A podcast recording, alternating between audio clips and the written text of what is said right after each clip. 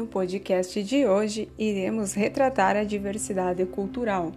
Compartilho agora com vocês a abordagem do antropólogo estadunidense Clifford Geertz, que reitera que a diversidade cultural faz parte da sociedade complexa.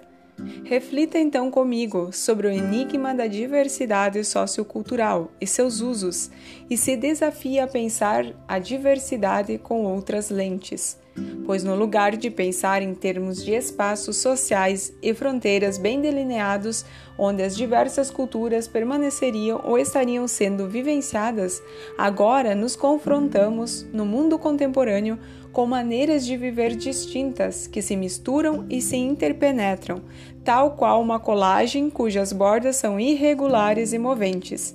Temos então acesso a essa experiência cotidiana de vivência em uma cultura da mistura, que pode ser percebida na expressão da mídia, no acesso às linguagens outrora tidas como exóticas, na migração das culinárias e gostos gastronômicos, no deslocamento de pessoas, no consumo de artigos de vestimenta e mobiliário, nas escolhas de materiais literários e audiovisuais.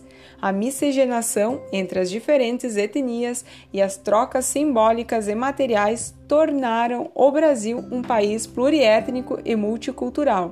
Te convido agora para conhecer um trecho de um texto literário da cultura afro-brasileira, da obra Quarto de Despejo, Diário de uma Favelada, de Carolina Maria de Jesus. 15 de julho de 1955, aniversário de minha filha Vera Eunice eu pretendia comprar um par de sapatos para ela, mas o custo dos gêneros alimentícios nos impede a realização dos nossos desejos. Atualmente somos escravos do custo de vida. Eu achei um par de sapatos no lixo, lavei e remendei para ela calçar. Eu não tinha um tostão para comprar pão, então eu lavei três litros e troquei com o Arnaldo. Ele ficou com os litros e deu-me pão. Fui receber o dinheiro do papel. Recebi 65 cruzeiros. Comprei 20 de carne, 1 quilo de toucinho e 1 quilo de açúcar e 6 cruzeiros de queijo. E o dinheiro acabou-se. Passei o dia indisposta.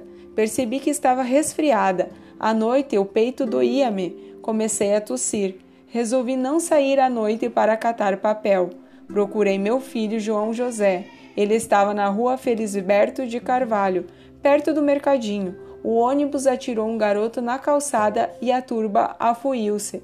Ele estava no núcleo, dei-lhe uns tapas e em cinco minutos ele chegou em casa. Aboli as crianças, aleitei-as e aboli-me e aleitei-me. Esperei até às onze horas um certo alguém. Ele não veio.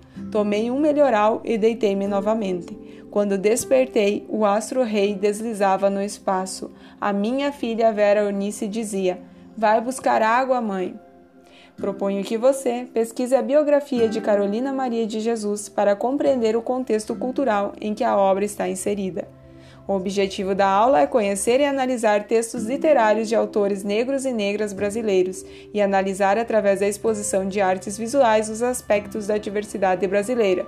Portanto, te convido a fazer um tour virtual ao Museu Histórico Nacional e visitar o projeto Portinari. Neste, escolha três obras que, na sua opinião, representam a cultura brasileira. Pesquise sobre a obra, descreva cores, objetos, pessoas, paisagem, elementos naturais e humanos, reflexões e anote o que mais te chamou a atenção na exposição da cultura brasileira.